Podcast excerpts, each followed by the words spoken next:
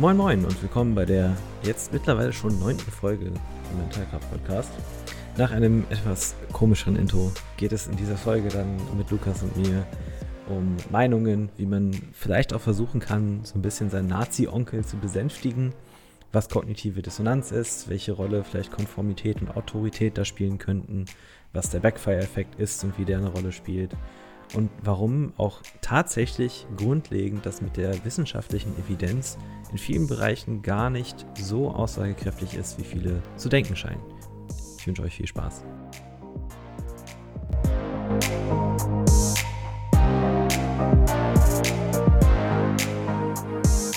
Hallo. Wir begrüßen euch zu dieser neuen Folge vom Mentalkraft Podcast. Mein Name ist Paul Schlütter und ich sitze hier mit meinem Kollegen Lukas Maher.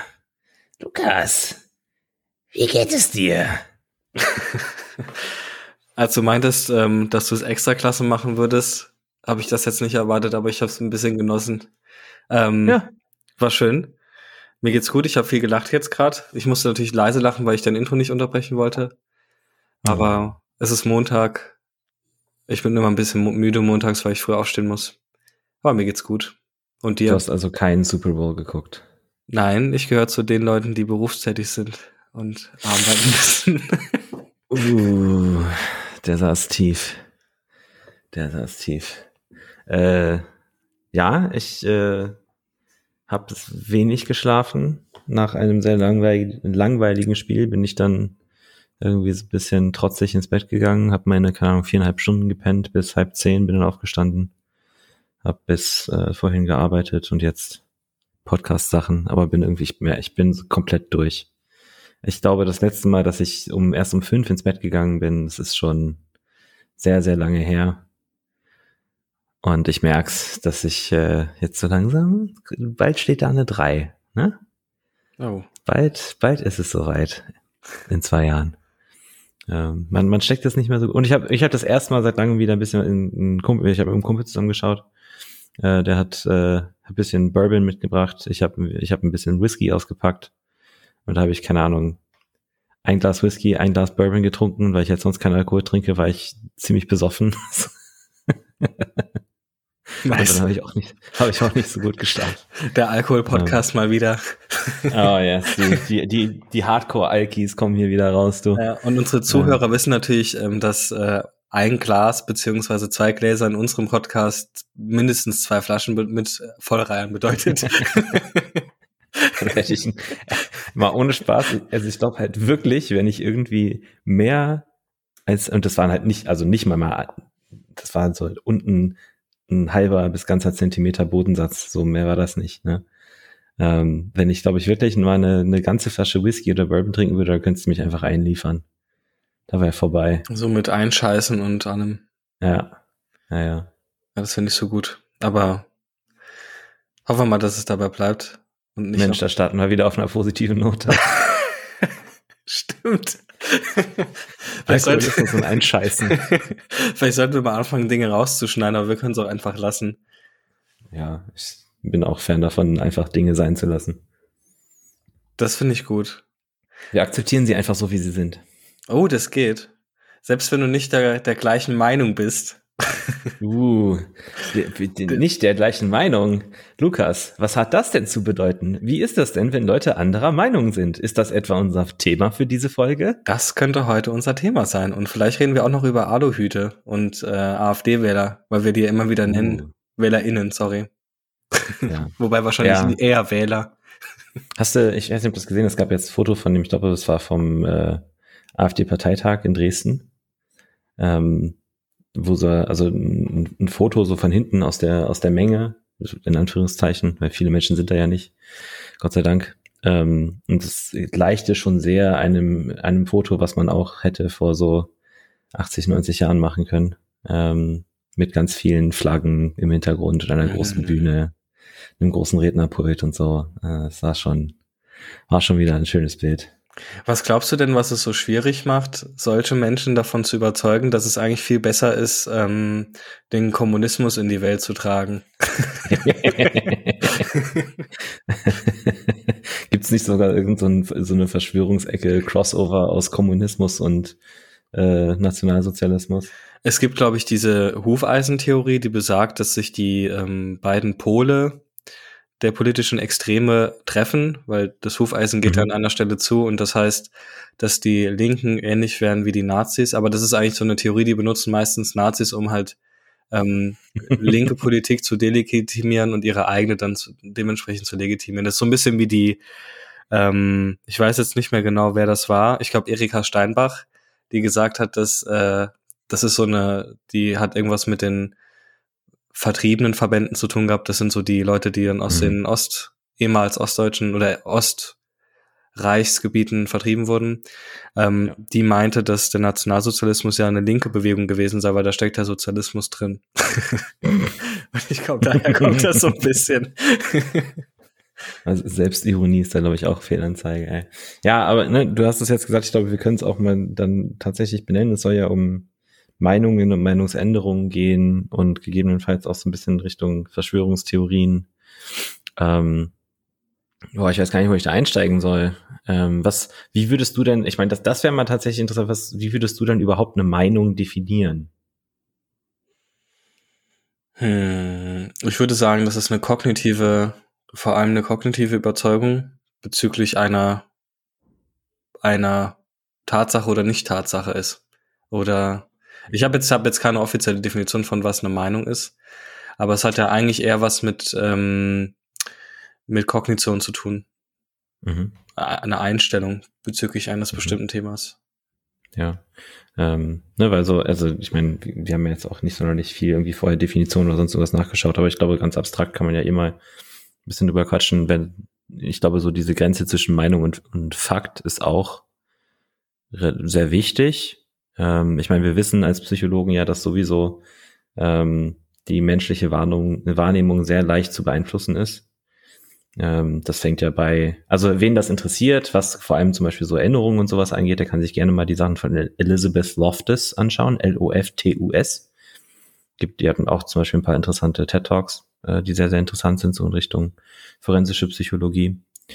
Ähm, aber ich glaube, also eine, eine wenn es jetzt um Meinungen, auch extreme Meinungen geht, ich glaube, eine Tendenz, die sich auch in meinem privaten Umfeld so ein bisschen hier und da mal abgezeichnet hat, ist, dass Meinungen extrem emotionsgebunden vertreten werden und jegliche angestrebte kontra äh, also kontraindizierte Meinung ähm, entsprechend, also auch da entsprechend drastisch darauf reagiert wird. Ähm, wie siehst du so diesen Prozess, wenn man jetzt, ne, ein klassisches Beispiel, keine Ahnung, großes Familienfest, irgendwann dann mal wieder in zwei Jahren, äh, kommt der, der Onkel vorbei, der dann, der dann erzählt, wie schlimm das bei ihm in den, im, im Dorf ist mit den ganzen, mit den ganzen äh, Asylanten. Äh, wie, wie siehst du solche Situationen auf dem, auf dem psychologischen Niveau? Ich würde sagen, dass, äh, also zum einen, ähm, ist es natürlich emotionsgebunden, zumindest die Meinungsäußerung. Ich würde trotzdem sagen, dass es so vom Konstrukt her eher eine eher eher was kognitives ist, was mit Einstellungen und Gedanken zu tun hat bezüglich einem bestimmten Thema. Und ich glaube, das Problem ist, dass viele Leute, wenn sie mit ähm, widersprüchlichen Informationen konfrontiert werden, erstmal ein unangenehmes Gefühl bekommen. Und dieses unangenehme Gefühl, das wir vermutlich kognitive Dissonanz nennen, ähm, uh dadurch versuchen äh, zu beseitigen, indem sie ihr Weltbild wieder versuchen, kohärent herzustellen. Also das, die widersprüchliche Info, die rüttelt das so ein bisschen durch. Und wir versuchen dann wieder das Ganze herzustellen und suchen uns dann quasi die Informationen raus, die so ein bisschen in unsere Meinung passen. Ich finde, ähm, bei Politik ist es irgendwie noch mal ein bisschen schwieriger. Also ich finde, finde sowieso, du hast es ja auch schon gesagt, ähm, wir neigen, also wir neigen eh sehr viel dazu, einiges über unsere subjektive Wahrnehmung zu machen. Ich würde sogar sagen, dass wir unsere subjektive Wahrnehmung konstruieren und unsere subjektive Realität. Mhm. Das wäre dann ja. Konstruktivismus. Und im weitesten Sinne würde ich sowieso sagen, dass das meiste, was in menschlichen Interaktionen passiert, ähm, subjektiv ist. wir hatten, glaube ich, mal irgendwo so die Stelle, wenn man streitet und man sagt, hey, das ist objektiv doch so, dass man dann meistens auf dem Holzpfad ähm, unterwegs ja. ist. Jedenfalls der AfD-Opa wird im Zweifel ähm, versuchen, sein Weltbild ähm, aufrecht zu erhalten, indem er die Info, die, die du ihm gibst, egal was du ihm sagst, so interpretiert, dass sie eben in sein Weltbild passt und sie nicht verändert, weil er eben keine Veränderungsbereitschaft zeigt. Das ist so ein bisschen wie ähm, äh, Talks bei Maischberger oder Diskussionen mit äh, Fitness-YouTubern, die irgendwie denken, dass Butter im Kaffee dazu führen würde, dass man abnimmt. Oder auch ein guter, der gute Dr. Jason Fung, falls du den kennst, das ist ja irgendwie auch so ein ähm, Verfechter von ketogener Ernährung.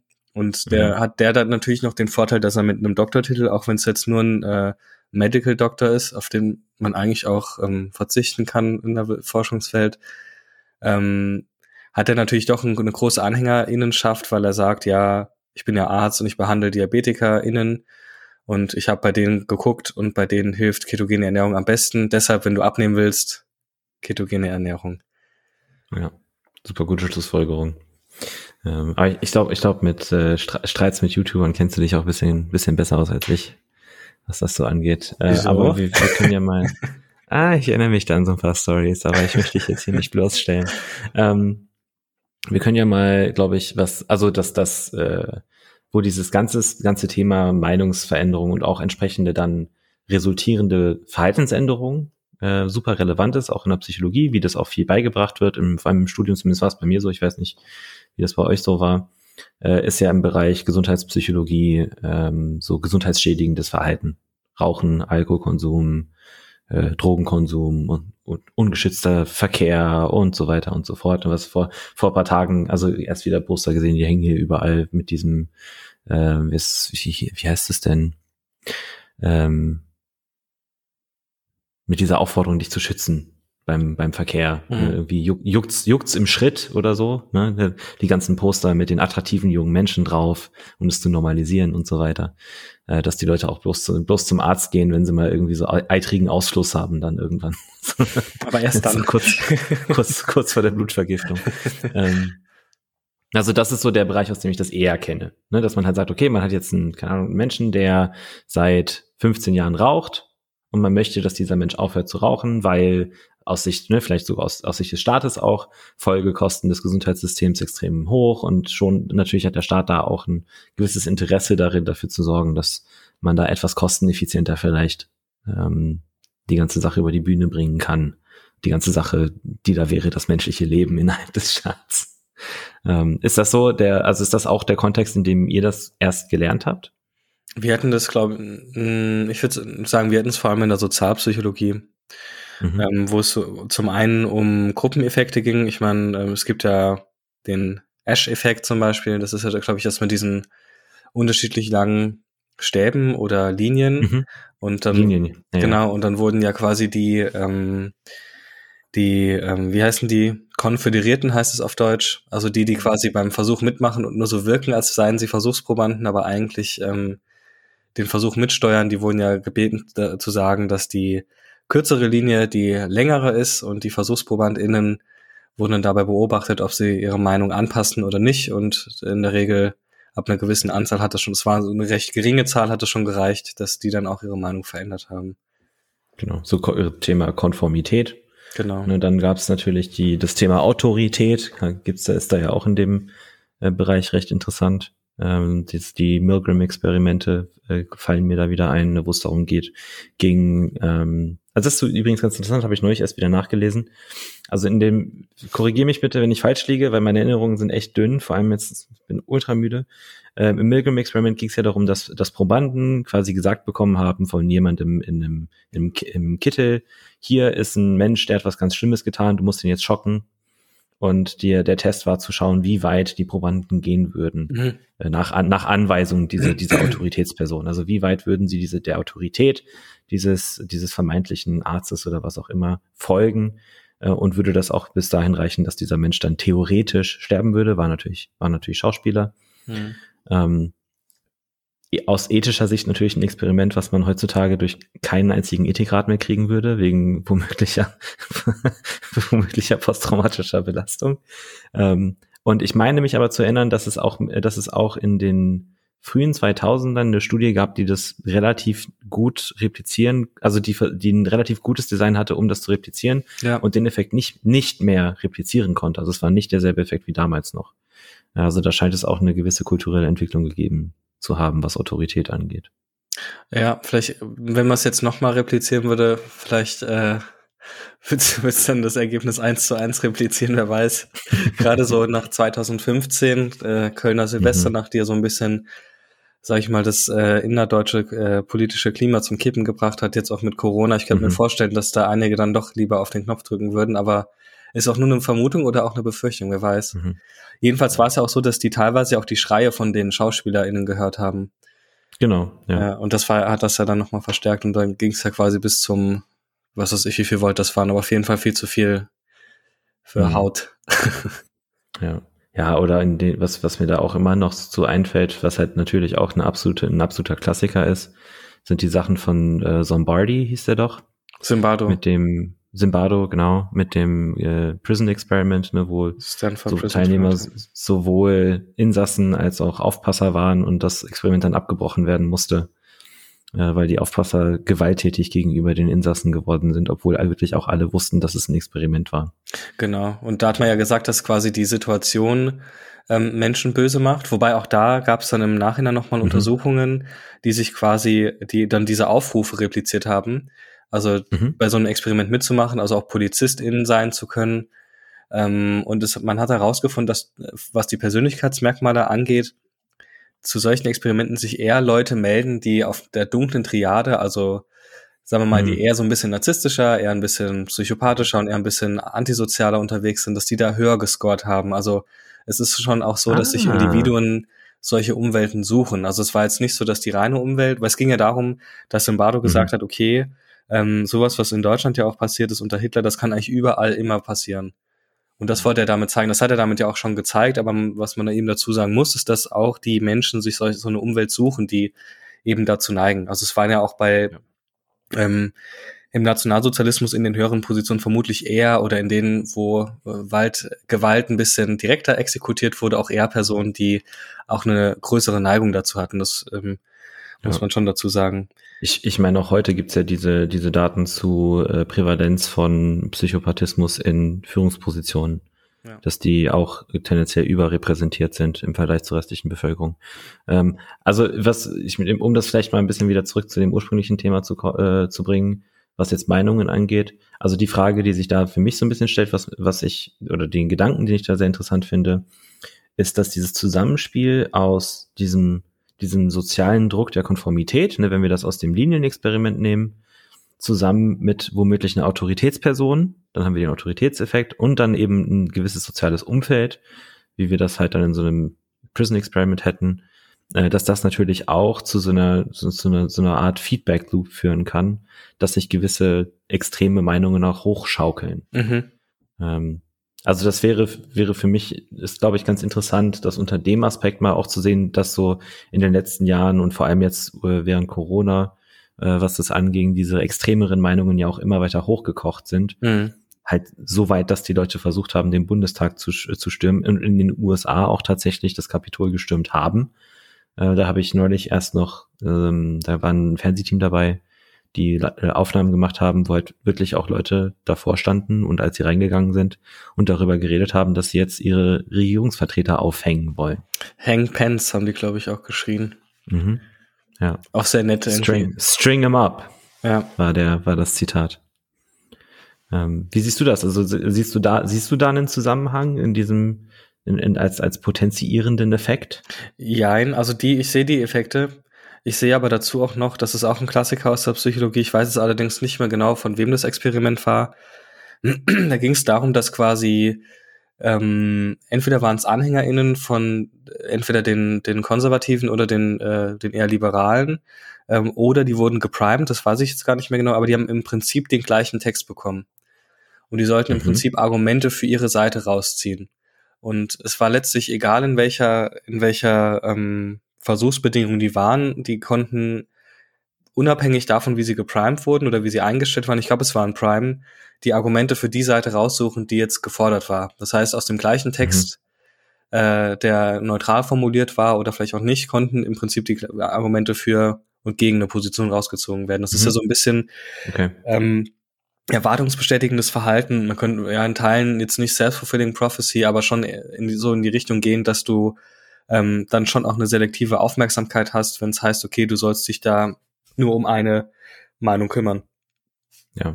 So, und das ist ja, finde ich, auch was, was sich natürlich auch in den USA zeigt. Ich finde in den USA natürlich noch mal deutlich mehr, ähm, weil die Medien da ja auch noch mal deutlich tendenziöser sind. Das ist ja auch irgendwie äh, super krass. Ich meine, ich glaube, Obama hat ja auch mal gesagt, dass äh, wenn Leute äh, Fox News gucken oder was gibt's dann noch, CNBC oder halt irgendwas genau, anderes, genau, ja. ähm, dass sie dann von völlig unterschiedlichen Realitäten ausgehen, ist mir auch mal aufgefallen. Ich mhm. habe mir auch mal beides reingezogen und das ist schon auch ziemlich krass. Das ist in Deutschland noch nicht so schlimm. In Österreich ist es ähnlich. Da gibt's ja eigentlich auch den Standard, der ist eher liberal links. Dann gibt's so linkere, kleinere Medien. Da gibt's natürlich die Krone-Zeitung. Ähm, dann gibt's noch diese Red Bull-Geschichten. Also da ist das noch mal ein bisschen krasser. Und ich glaube, das führt natürlich dazu, dass du nur solche Informationen kon konsumierst und dann auch im Sinne von ne, kognitiver Dissonanz alles, was dem Weltbild widersprechen würde, ähm, das, das quasi so formst, dass es für dich passt. Also zum einen ja, du bleibst in deiner Bubble und du, du hörst und liest ja auch nur das, was in deiner Bubble stattfindet. Also du müsstest, ich müsste, wer jetzt, sagen wir mal, halbwegs normale deutsche Medien konsumiert, den kann ich mal einladen, sich so zwei, zweieinhalb Stunden Russia Today zu geben. Danach äh, ja. soll mir jeder schreiben, der keine Kopfschmerzen hat. Weil ich finde, das ist, also du merkst diese kognitive Dissonanz äh, auch am Körper. Das macht einfach was mit einem, mhm. dieses, und es ist einfach so ein, so ein ganz merkwürdiges Gefühl, weil natürlich die Argumentationsketten in sich logisch klingen, aber einfach ähm, dann auf den zweiten Blick äh, ist es dann vielleicht nochmal ein bisschen was anderes oder man müsste das inhaltlich nochmal nachgucken. Und wie gesagt, in der Politik geht's ja auch oft um, ähm, um Meinungen, dass irgendwie beides richtig wäre und dann kommt es halt auf die Werte an, die man dann irgendwie mehr oder weniger vertritt. Mhm. Bei Wissenschaft ist es so ein bisschen ja. anders. Ja, wenn jetzt nochmal einen, einen Schritt würde ich nochmal zurückgehen. Hm, wie würdest du genau kognitive Dissonanz für jemanden definieren, der, der jetzt keine Vorstellung von hat? Mhm. Das ist ein unangenehmes äh, Gefühl, ein unangenehmer Gefühlszustand, wenn ich mit Informationen konfrontiert werde, die nicht meinem äh, Weltbild entsprechen. Mhm. Ein Beispiel wäre, jetzt lass mich überlegen. Ich angenommen, ich mache acht Wochen ketogene Ernährung. Nur Ernährung, nicht unbedingt Diät. Mhm. Ich nehme den acht Wochen, in denen ich sage, ich bin auf Diät, nix ab. 500 Gramm plus minus. Mal hoch, mal runter.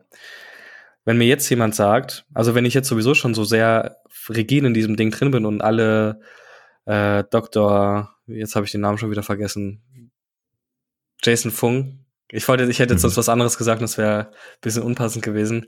Ähm, Schade. ja, sehr schade. Ähm, wenn ich dann auch ideologisch so drin bin und sage, hey, das ist doch das Beste, weil mir schmeckt das voll gut, ich komme damit voll gut klar, ich kann damit mhm. voll gut Sport machen, wie auch immer. Ähm, und dann sagt mir jemand, hey, aber du isst halt einfach zu viel Kalorien und deshalb nimmst du nicht ab dann wird die Person eher sagen, nein, das stimmt nicht, da ist irgendwas mit meinem Insulin und vielleicht habe ich eine Insulinresistenz und die Wahrscheinlichkeit wird höher, dass sich die Person Artikel über Diabetes äh, oder über einen jugendlichen Diabetes äh, durchliest, als dass sie vielleicht auf die Idee kommt, mal die Kalorien anzupassen. Weil das Gefühl davon, da, mit solchen Informationen konfrontiert zu werden, äh, unangenehm ist. Men wir Menschen haben nicht so gern Unrecht. Und wir, die meisten Menschen halten sich auch für überdurchschnittlich ähm, intelligent und für überdurchschnittlich fähig, was natürlich wenig Sinn macht, wenn die meisten Menschen sich für überdurchschnittlich halten.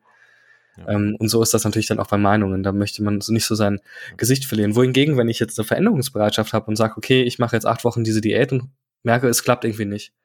Ähm, und frage mich, ist denn ketogene Ernährung vielleicht das Richtige? Oder ich hole mir einen Coach und sage, okay, ich gebe das ein bisschen ab. Und der sagt mir, hey, du hast vermutlich zu viel gegessen und ähm, anhand der Tatsache, wie schlecht du deinen Schlaf beschrieben hast und wie deine Freundin deinen Mundgeruch beschrieben hat, ist vielleicht die ketogene Ernährung doch nichts für dich. Oh. ja, ja.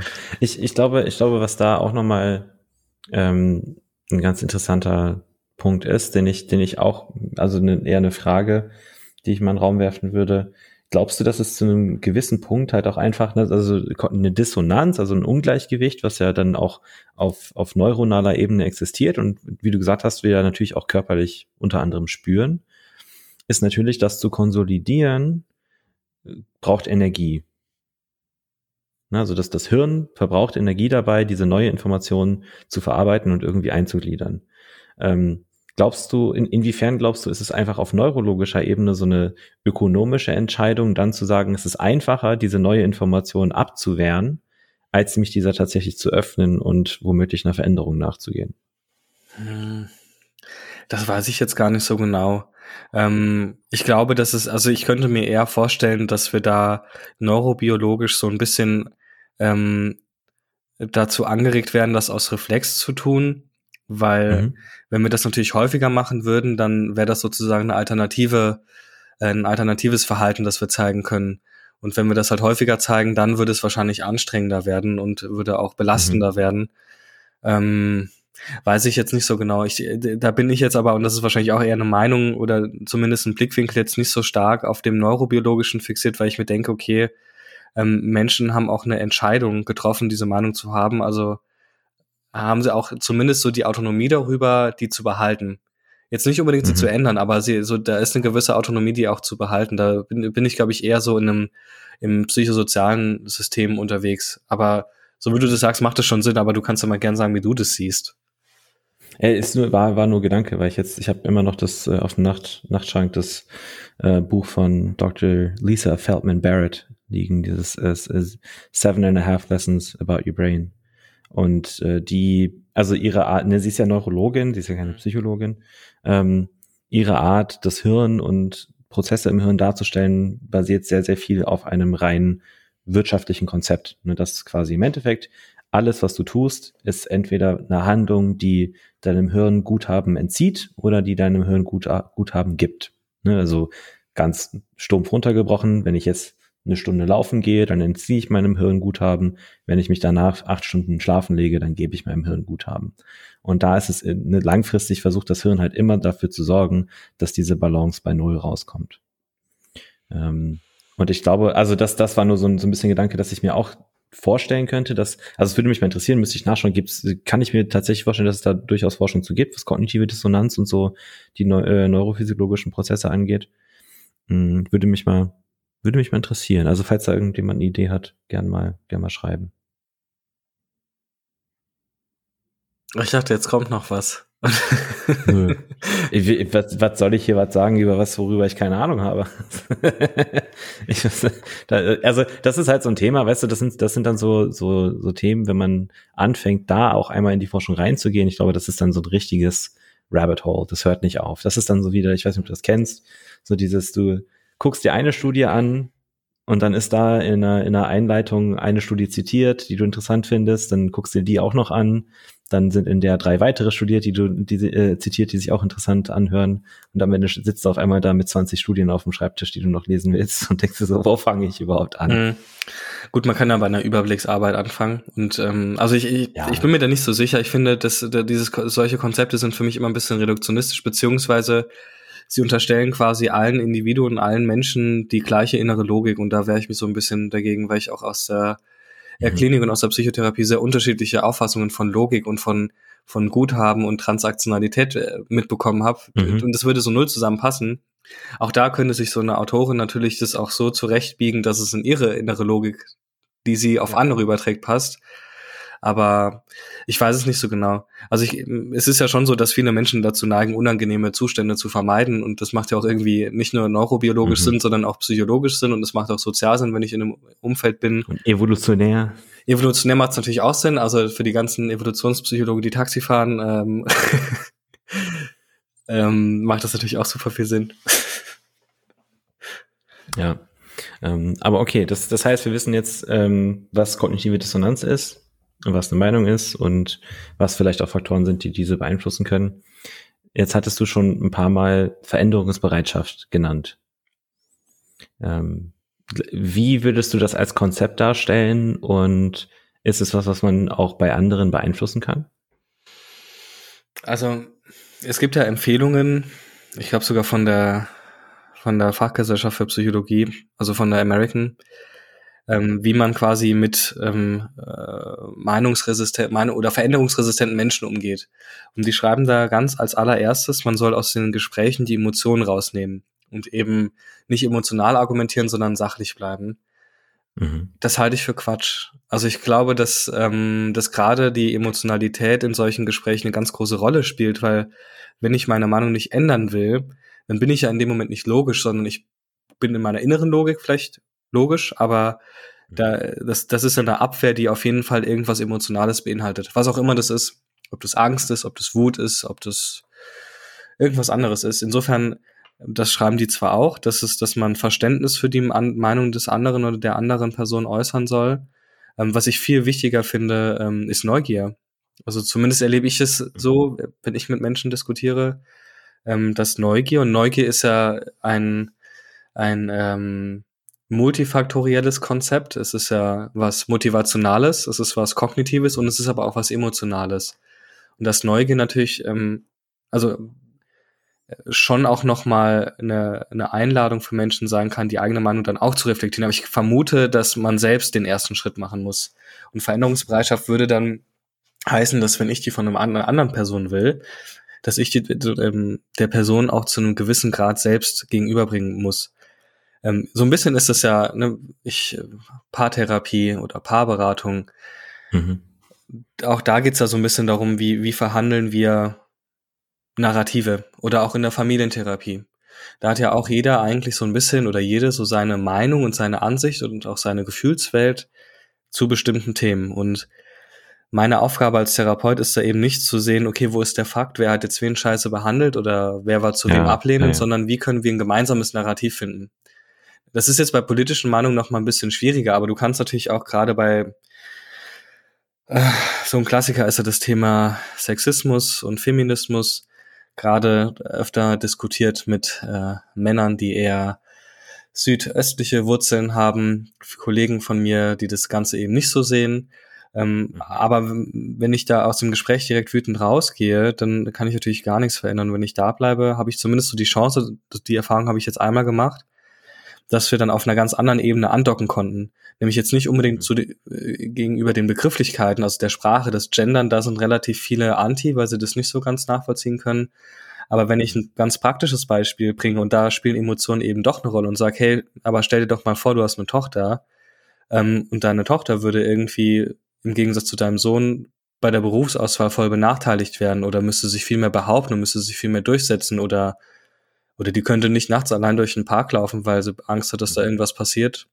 Oder sie könnte im Fall, wenn was passiert, nicht einfach so zur Polizei gehen, weil die gar nicht so gut dafür ausgebildet sind und das gar nicht irgendwie so gut aufnehmen können. Da erreichst du die Leute, glaube ich, eher.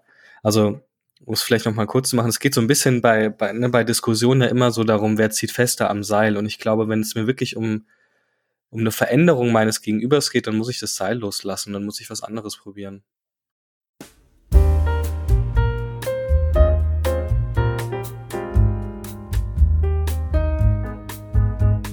In dieser kurzen Sendepause eine wichtige Meldung. Sowohl Lukas als auch meine Wenigkeit, Paul, wären euch sehr, sehr dankbar, wenn ihr den Podcast einfach mal screenshotten und eure Story packen könnt, wenn er euch gefällt natürlich. Verlinkt uns drauf, damit wir das reposten können und damit wir noch mehr Leute damit erreichen können. Weil ich finde wirklich, also jetzt mal ohne meine Werbestimme, ganz Herz zu Herz gesagt, ich finde der Inhalt von dem Podcast ist wirklich sehr viel wert und kann oder hat das Potenzial, sehr vielen Menschen auch zu helfen. Äh, vor allem, wenn es so darum geht, die ersten Schritte in Richtung Hilfesuche ähm, zu gehen. Und das würde mich sehr doll freuen, wenn wir das hinbekommen, dass da möglichst viele Leute zu hören bekommen. Vielen, vielen Dank und viel Spaß bei dem Rest der Folge.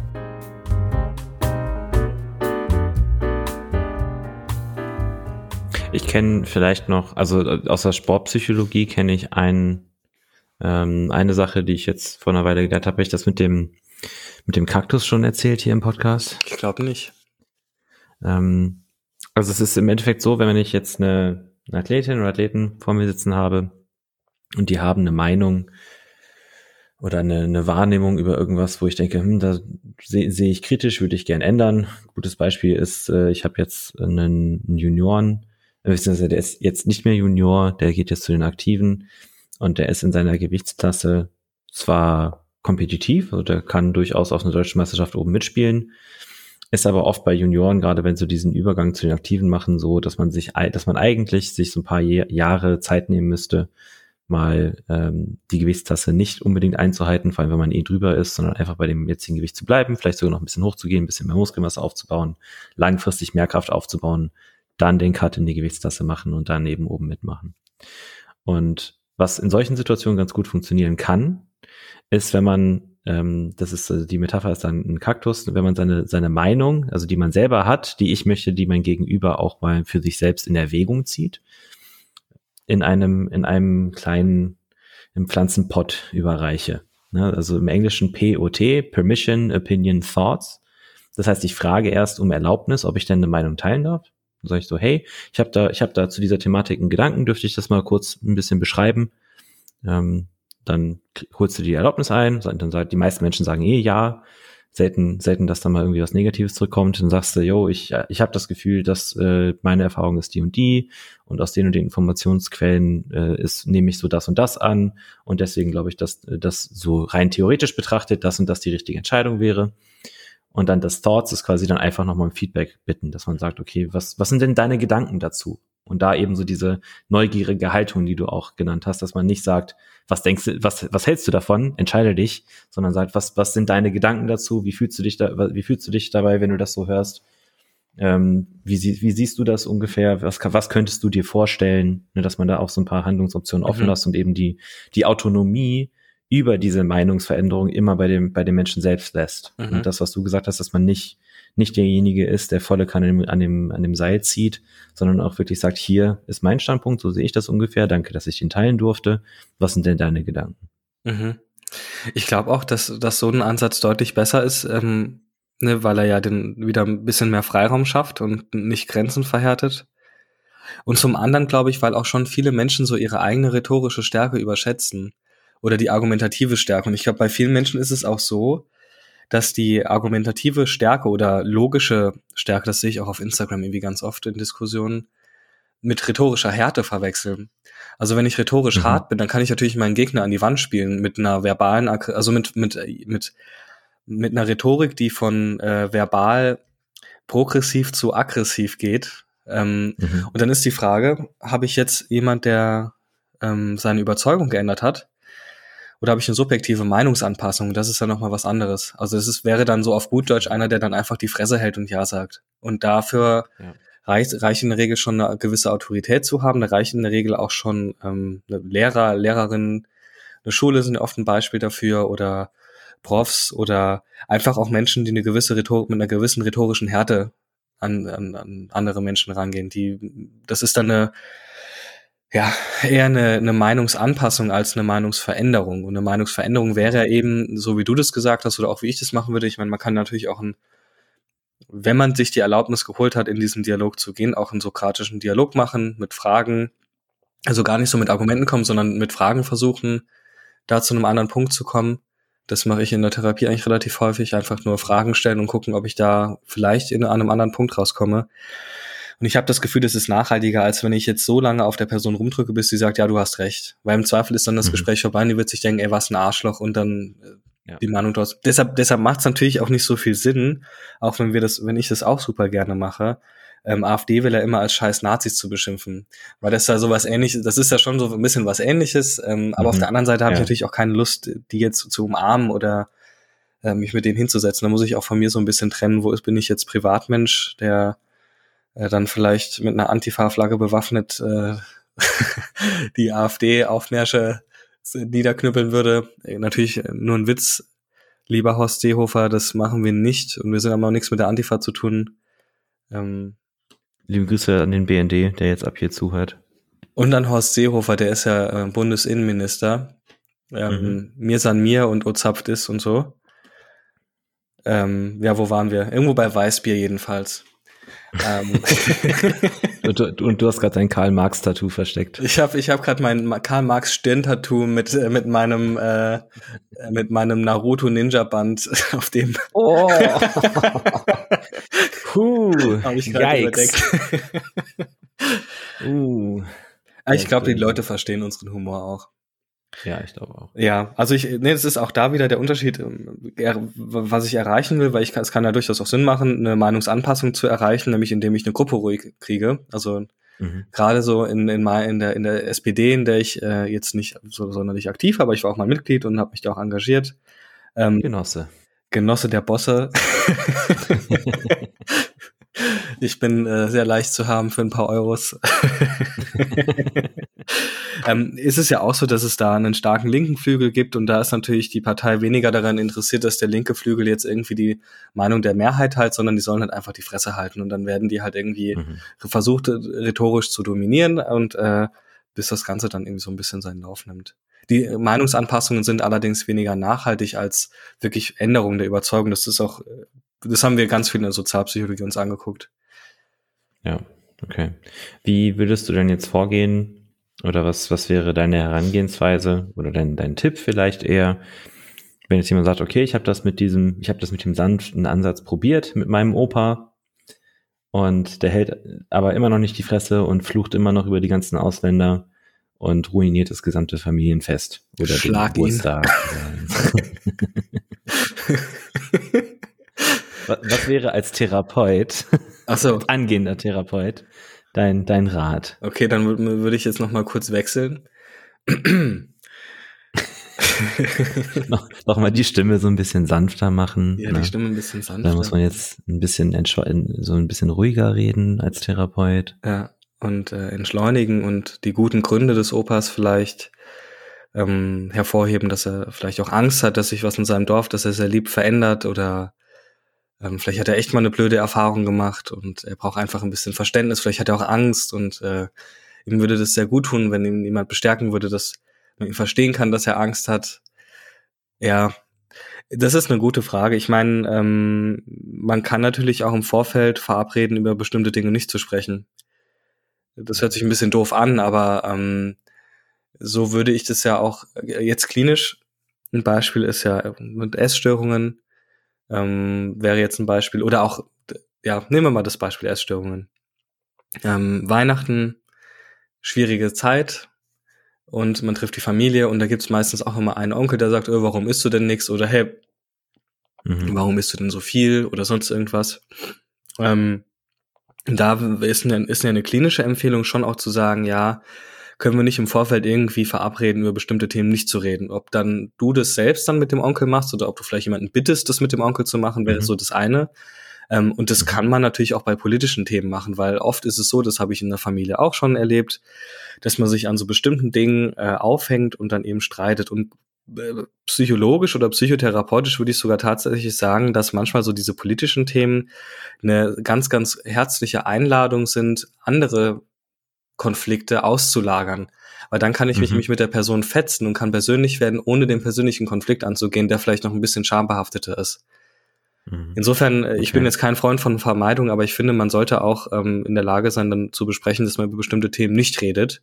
Ähm, man kann natürlich, wenn man sagt, ich möchte das machen, ähm, hier auch wieder versuchen, ähm, möglichst logische Argumente zu bringen, ähm, in einer möglichst nicht aggressiven Art und Weise und mit einer möglichst hohen ähm, Neugier und auch mit Verständnis dem Opa gegenüber. Ne? Das, was ich jetzt am Anfang so scherzhaft gesagt habe, von wegen, dass der Angst hat, mhm. das kann ja durchaus sein. Also es kann ja durchaus sein, dass der negative Erfahrungen gemacht hat, dass er sich vielleicht mal bei einem Spaziergang abends irgendwie unwohl gefühlt hat, weil Leute irgendeine Sprache gesprochen haben, die er nicht versteht oder weil die dem irgendwas hinterhergerufen haben oder vielleicht hat er auch nur mal was gehört von einem, der was gehört hat, dessen äh, Kanarienvogel vom Hund des Nachbarn was gehört hat, so über mhm. 100 Ecken, also da das Verständnis zu äußern. Ne? Es geht ja eigentlich darum, also in der systemischen Therapie würden wir sagen, so eine feste Meinung, das ist eine harte Wirklichkeitskonstruktion. Konstruktion deshalb, weil wir ja unsere Realitäten konstruieren anhand unserer Erfahrungen, unserer internalen, aber auch externalen Zustände.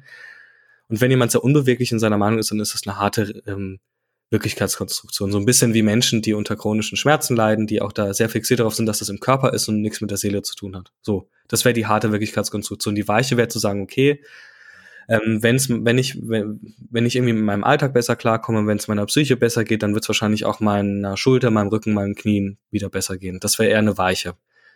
Mhm. Bei der Meinung wäre dann ja auch die Überlegung, okay, wie kann ich, äh, was kann ich der Person geben, ähm, dass die mit mir zusammen zu einer weicheren Wirklichkeitskonstruktion kommt. Und das geht okay, natürlich ja. nur, wenn auch ich bereit bin, zu einer weicheren äh, Wirklichkeitskonstruktion zu kommen. Und das heißt, wenn ich jetzt sage, mit ähm, Nazis rede ich nicht und mein Onkel hat da einen Spruch genannt und jetzt fällt er in die Kategorie, aber der soll jetzt bloß seine Meinung ändern, Ähm, mhm. Damit zweifle ich sehr stark, dass das möglich sein wird, wenn ich nicht mit der gleichen oder zumindest mit einer annähernd ähnlichen Offenheit an das Thema rangehe. Und das ist ganz schwierig. Also das ist, stelle ich mir auch wirklich sehr, sehr schwierig vor. So wirklich mit, mit, ähm, mit Leuten, wo ich jetzt sage, die sind, die sind bestimmt ultrarechts, habe ich jetzt auch sehr selten nur diskutiert. Ja. Ich wähle dann auch eher die Schiene Vermeidung, weil ich mir denke, das ist für mich eine Zeitverschwendung, da so viel Zeit rein zu investieren. In der Familie würde ich es nochmal anders machen. Ähm, da, aber da sind wir jetzt äh, zum Glück so aufgestellt, dass es da jetzt äh, keine, keine äh, ganz schwarzen Schafe, äh, braunen Schafe gibt man nicht. Mhm. Ja, also das wäre jetzt so, wären jetzt so meine Gedanken. Wie siehst du das denn? Hm. Aber ich, also ich glaube, so dieses, ich glaube sowieso dieses Thema kommunikative Grenzen ist äh, ein sehr, eine sehr wichtige Sache, die man, die, denen sich, über die sich viele gar nicht bewusst sind, dass ich natürlich auch einfach tatsächlich hergehen kann und Leuten, Leuten in meinem Umfeld sehr direkte kommunikative Grenzen setzen kann und halt sagen kann, okay, dieses Thema ist ein Thema, über das ich nicht sprechen möchte. Und da entsprechend, wenn es hart auf hart kommt, halt auch sagen kann, okay, wenn das immer wieder forciert wird, dann entferne ich mich aus der Situation. Mhm. Ähm, das ist natürlich dann die, die ultimative Vermeidung, ähm, wenn das, wenn das Thema das ist, was äh, einem selber zu schaffen macht, statt der sozialen Beziehungen und wie die dadurch strapaziert werden. Ich glaube, das macht auch vielleicht nochmal einen kleinen Unterschied. Ähm, ich glaube, das ist ein ganz guter Ansatz. Ich denke, also ich habe halt so ein, wie du gesagt hast, in den seltensten Fällen oder eigentlich nie so fährt man mit Aggressivität eine, eine gute Linie. Also in dem Moment, in dem man irgendwie aggressiv mit jemandem versucht, über deren Weltbild zu diskutieren, äh, wird man eigentlich nichts weiter erreichen als den lieben alten bekannten Backfire-Effekt. Oh, was ist das denn? Den, der, der Backfire-Effekt. Wie heißt der auf Deutsch eigentlich? Ich glaube, den, der heißt auch Backfire-Effekt. es wäre jetzt irgendwie komisch, okay. wenn er, wenn er so eingedeutscht wäre. Rückschusseffekt. das ist, glaube ich, was Rückschusseffekt. ja.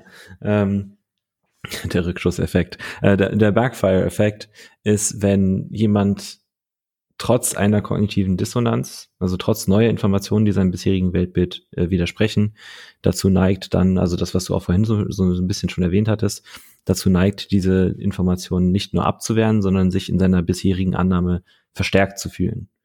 Ähm, Beispiel wäre jetzt, wenn ich einem, ich hatte in, äh, boah, keiner was nicht als Beispiel. Ich hatte in, in Schottland in meinem ersten Jahr hatte ich einen Mitbewohner in unserer WG in einem Studentenwohnheim, der war Chinese, der war der festen Überzeugung, wenn er erkältet ist, muss er eine, eine ganze äh, Schachtel Kippen an, an, einem Tag rauchen, dann ist seine Erkältung weg. Was? Ähm, ja, unter anderem. Also noch eine ganze Menge anderer komischer Sachen. da gibt's viele Geschichten. Grüße ähm, gehen raus. Zähne putzen da durfte man auch nicht öfter als eine Woche. Das war als einmal die Woche. Das war auch äh, schädlich für die Zähne. Oh Gott. Weil die Zahnpasta wirken muss. Wie hat er gerochen? Äh, ich enthalte mich eines Kommentars. Ähm, und also in dem Fall wäre das, ne, wenn das mit dem Rauchen wäre und ich halt dann sage so, hey, so wenn du erkältet bist, erkältet bist, da eine Schachtel Kippen drauf zu rauchen, der hat halt sonst gar nicht geraucht, war ja das Faszinierende daran eigentlich. Ähm, ist, ist vielleicht nicht die beste Idee, weil es natürlich auch Schaden, äh, Schaden äh, hervorruft, auch auf, auf kleinerer Ebene im Mund- und Rachenraum. Und wenn das eh alles schon gereizt und womöglich sogar entzündet ist, tust du dir damit keinen Gefallen. Ähm, dann wäre der, der Backfire-Effekt in dem Fall, dass er dann noch überzeugter ist, dass es funktioniert. Äh, dass er eine Schachtel Kippen raucht, wenn er erkältet ist und dann vielleicht sogar zwei, Schach, Scha äh, zwei Schachteln Kippen raucht, um schnell, noch schneller gesünder zu werden. Nur um mir zu zeigen, dass ich Unrecht habe.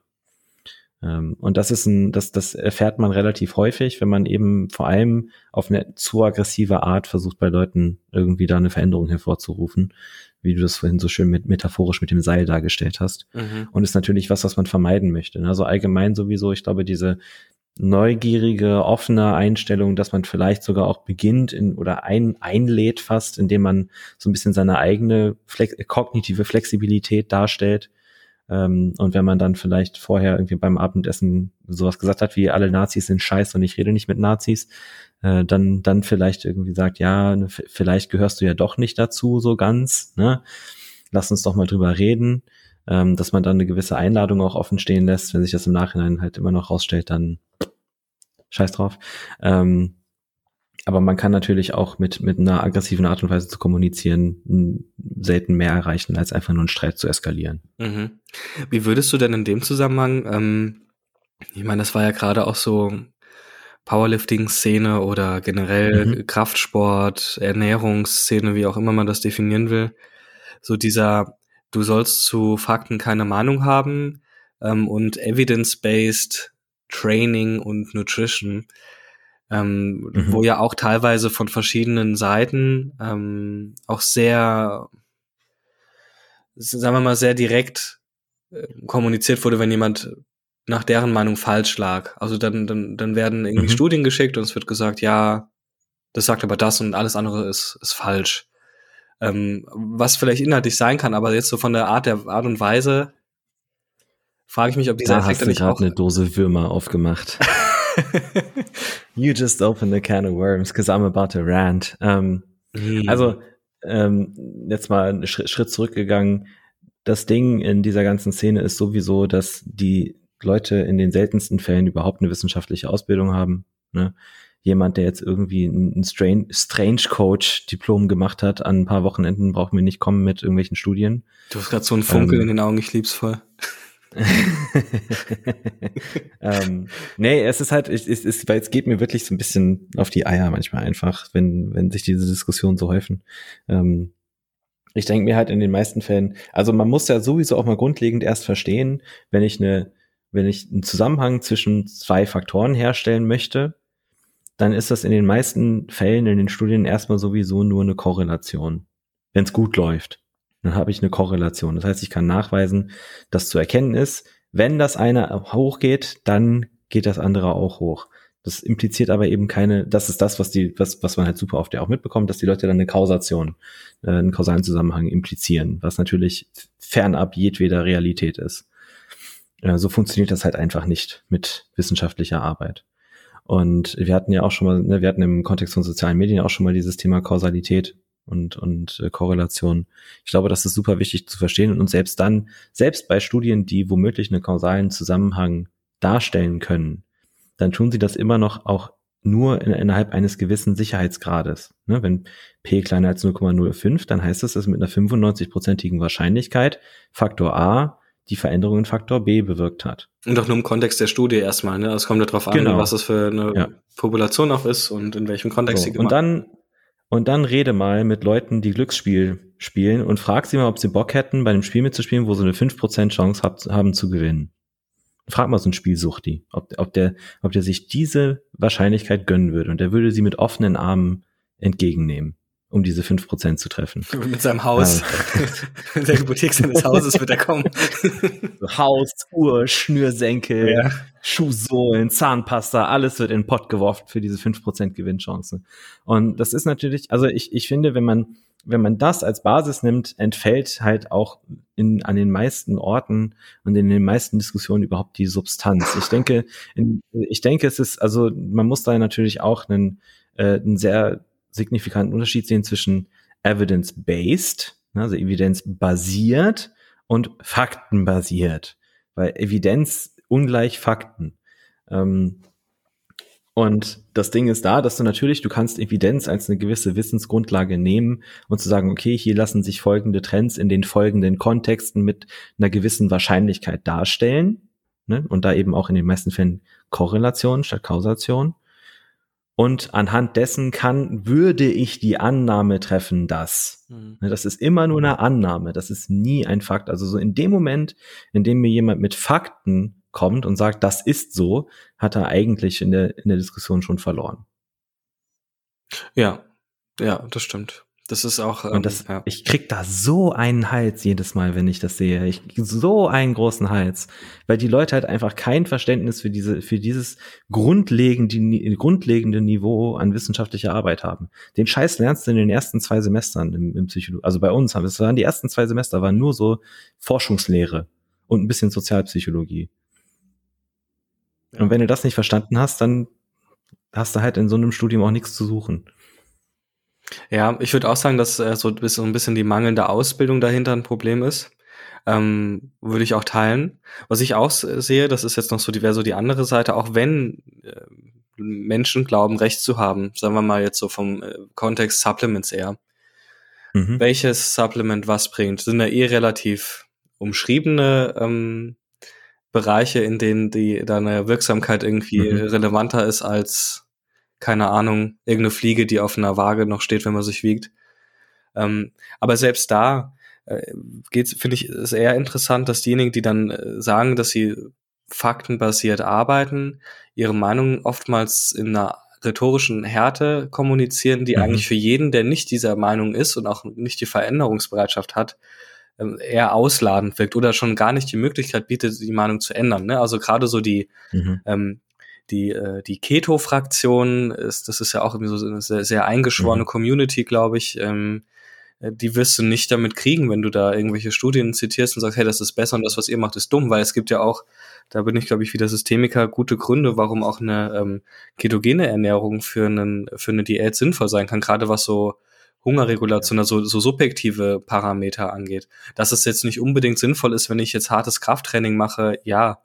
Ne, aber wenn ich, wenn ich sie halt trotzdem irgendwie einigermaßen durchziehen kann, weil ich mich dadurch deutlich besser fühle, als wenn ich jetzt eine kohlenhydratreiche Diät mache. Warum auch immer. Kann ich nicht nachvollziehen, muss ich auch gar nicht nachvollziehen. Ähm, dann ist die Frage, ob ich jemanden mit so einer rhetorischen Härte angehen sollte. Ne, und weil, weil dann auch immer so passiert, wenn dann das Gegenüber emotionaler wird, weil es sich natürlich durch die Härte angegriffen fühlt, dann heißt ja, mhm ähm, jetzt bist du ja emotional und du, du leugnest ja die Fakten, obwohl ja die rhetorische Härte so das Problem ist. Ne? Wenn du mhm. je ausladender ja. du formulierst, desto eher wirst du natürlich auch das Ergebnis kriegen, was du kriegst. Und darauf habe ich auch so ein bisschen angespielt. Ähm, ja. Das ist ja so in dieser Szene oder auch so in dem Interesse an Forschung, was ich ja erstmal gut finde, ähm, da aber eine Auseinandersetzung entstanden ist, die ich irgendwie die, ich finde es total verachtenswert irgendwie, wie Leute da miteinander mhm. umgehen und wie wenig das dann noch mit ich setze mich mit Fakten auseinander zu, äh, zu tun hat. Ja, ja, oft kriegt man, kriege ich da auch so ein bisschen den Eindruck, dass das halt eher eine Sache von Ego-Puscherei ist, gemischt mit der Tatsache, mhm. dass die Leute halt vielleicht hier und da eine gewisse Befangenheit haben, weil sie auch Produkte verkaufen, die ihrer entsprechenden argumentativen. Linie mhm. folgen. Ähm, ja, aber was, also was tatsächlich ich für eine Veränderung bemerkt habe, so in den letzten fünf, fünf, sechs Jahren, keine Ahnung, seit, seit ich, wann bin ich zurück nach Deutschland gekommen? 2015, ja. Ähm, also da habe ich in, in der Szene, sag ich, nenne ich das jetzt mal, habe ich mhm. sehr positive Veränderungen bemerkt, was die Argument, Argumentationen angeht. Äh, auf diversen sozialen Netzwerken ist bei, bei veganen, sich, sich vegan ernährenden mhm. Menschen. Oha. Ähm, ja, also ich habe in den letzten Jahren nie, kein einziges Mal so eine konfrontative Auseinandersetzung mit VeganerInnen gehabt, wie noch vor zehn Jahren. Hm. Also da scheint aus irgendeinem Grund so eine kollektive Veränderung stattgefunden ha äh, zu haben, die sehr viel willkommender für Außenseiter. Also es ist mehr so dieses, was, was man immer mehr bekommt, sind so diese Einladungen wie nach dem Motto, ja, äh, man könnte ja, man, man kann zum Beispiel das und das kann man mit dem ersetzen. Hier ist ein gutes Kochbuch, das ist recht beliebt. Die und die Produkte sind ganz gut, die und die Produkte sind nicht so gut. Also eher so Informationsaustausch, Angebot der Teilnahme äh, ohne die Leute fertig zu machen dafür, dass sie mhm. Tiere töten und äh, keine Ahnung, irgendwie sich, sich nicht darum kümmern, dass sie eitriges Fleisch vollgepumpt mit Antibiotika fressen, so ungefähr. Wobei also hätte diese ich alten noch, Sachen von früher. Da hätte ich jetzt noch eine lustige Anekdote, weil ich ja letztens wurde ich von einer Person angeschrieben, ich weiß nicht genau, ob die verwirrt war, also sie wirkt auf jeden Fall verwirrt und hat mich gefragt, ob ich 100% vegan bin dann habe ich gefragt, was das heißen soll. Und dann hat sie das nur wiederholt und habe ich geschrieben, nein, aber ich ernähre mich halt schon auch viel pflanzlich oder halt nicht tierisch. Mhm. Und dann kam irgendwie eine Sprachnachricht, dass ich äh, ähm, dass ich das behindertste Stück Scheiße wäre, das sie jemals gesehen hat. also so wirklich out okay. of nowhere. Okay. Gut. Solche Menschen haben dann vielleicht auch andere Probleme. Ja, aber so grundsätzlich, ähm, äh, um, den, um, um aus dem Gag vielleicht noch was zu machen, ich äh, sehe seh das ähnlich wie du. Ich glaube, dass auch das in der veganen Community ähm, vielleicht das Interesse an Werten noch mal ein bisschen höher ist als jetzt an diesen, mhm. ich habe Fakten und ich muss jetzt Recht haben. Ne? Das hat ja auch so ein bisschen was Zwanghaftes auch. Ähm, Finde ich eigentlich immer süß, weil das ist so, ich muss mich an diesen Strohhalm klammern und wenn du mir den wegnimmst, ist mein Leben vorbei. Ähm, ja, dadurch, dass halt gerade die, diese vegane Bewegung eine ist, die schon auch sehr ethisch motiviert ist, werden die wahrscheinlich auch gemerkt mhm. haben, dass jetzt die hundertste ähm, Cherry-Picking Netflix-Doku jetzt nicht unbedingt dazu beiträgt, ähm, dass die Leute das feiern, weil auch gerade da, ne, gerade bei veganer Ernährung ist da dieser Backfire-Effekt nochmal besonders groß, weil er ja in sowas, was für uns Deutsche oder für uns westlich, äh, westlich lebende Menschen sehr essentiell ist, nämlich so dieses, die Fähigkeit, Fleisch essen, Fleisch essen zu können. Das ist so, so der, der, der Luxus und der Wohlstand, den ich mir quasi auch im Aldi für 2,50 Euro kaufen kann. Ähm, mhm der wird dann, da wird er letztlich nur bei der Frage Fleisch, ja oder nein, ein ganzes Weltbild, also ein ganzes, eine ganze Vorstellung von Wohlstandskonstruktion angegriffen. Ähm, und ich ja. glaube, da werden die schon gemerkt haben, dass es nichts bringt, die Leute so zu zwingen, die als schlechte Menschen darzustellen, ähm, oder eben dieses Gesundheitsargument zu bringen. Es gibt immer noch ein paar, die das machen. Und es gibt mhm. bestimmt auch vegane Ernährungsformen, die der klassischen Ernährung des 0815 Deutschen überlegen sind. Aber diese ganzen Studien, die da ja immer zitiert werden, da geht's ja eigentlich um generelle Lifestyle-Geschichten und, das muss man jetzt auch mal auch als auch bisschen politisch sagen, da geht's vor allem auch um sozialen Status. Wenn ich mir das leisten mhm. kann, kann ich es mir leisten, dann kann ich mir noch ganz andere Sachen leisten, die jetzt nichts unbedingt äh, mit der Ernährung zu tun haben. Aber insofern würde ich diese Entwicklung auch so sehen wie du. Ich glaube, dass da halt auch vielleicht das Fundament, das weiß ich jetzt nicht, eine, ähm, eine, eine, so eine, ein wertebasiertes Leben ist. Ne, dass ich sage, okay, der Wert, ja. der, der, ethische Wert ist mir wichtiger, als jetzt in der einen Sache recht zu haben. Mhm. Eigentlich ein sehr, sehr schöner Gedanke, finde ich. Ja, finde ich eigentlich auch schön. Also wenn es wenn so ist, das weiß ich jetzt natürlich nicht, aber so wirkt es ein bisschen. Ähm, weil du kannst dich auch mit Fleisch super gesund ernähren. Das ist, das ist einfach so. Du kannst dich auch vegetarisch super gesund ernähren. Du kannst dich auch vegan super ungesund ernähren, wenn du das magst. Einfach Olivenöl löffeln den ganzen Tag. ja, oder diese. Nichts anderes. Ja, ich meine, je nachdem, was du halt brauchst. Ne? Wenn du sagst, du möchtest gern zunehmen mhm. und dann schaffst es irgendwie nicht, deine Kalorien zu treffen, ist auch nicht so super gesund in dem Sinne. Und wenn du sagst, du möchtest gern abnehmen, aber ist dann diese ganzen Ersatzprodukte, die im Zweifel auch ein bisschen mehr Fett haben und äh, mhm. ist dann auch so ein bisschen die Frage. Ja. Cool. Ich denke, das ist ein ganz guter Punkt. Ähm, vielen, vielen Dank für das wieder mal sehr interessante Gespräch. Vielen Dank an alle, die bis hierher zugehört haben. Das war die neunte Folge vom Mentalkraft Podcast. Uh. Und danke, dass ihr dabei wart. Wir hören uns nächstes Mal. Macht's gut. Macht's gut. Bis dann.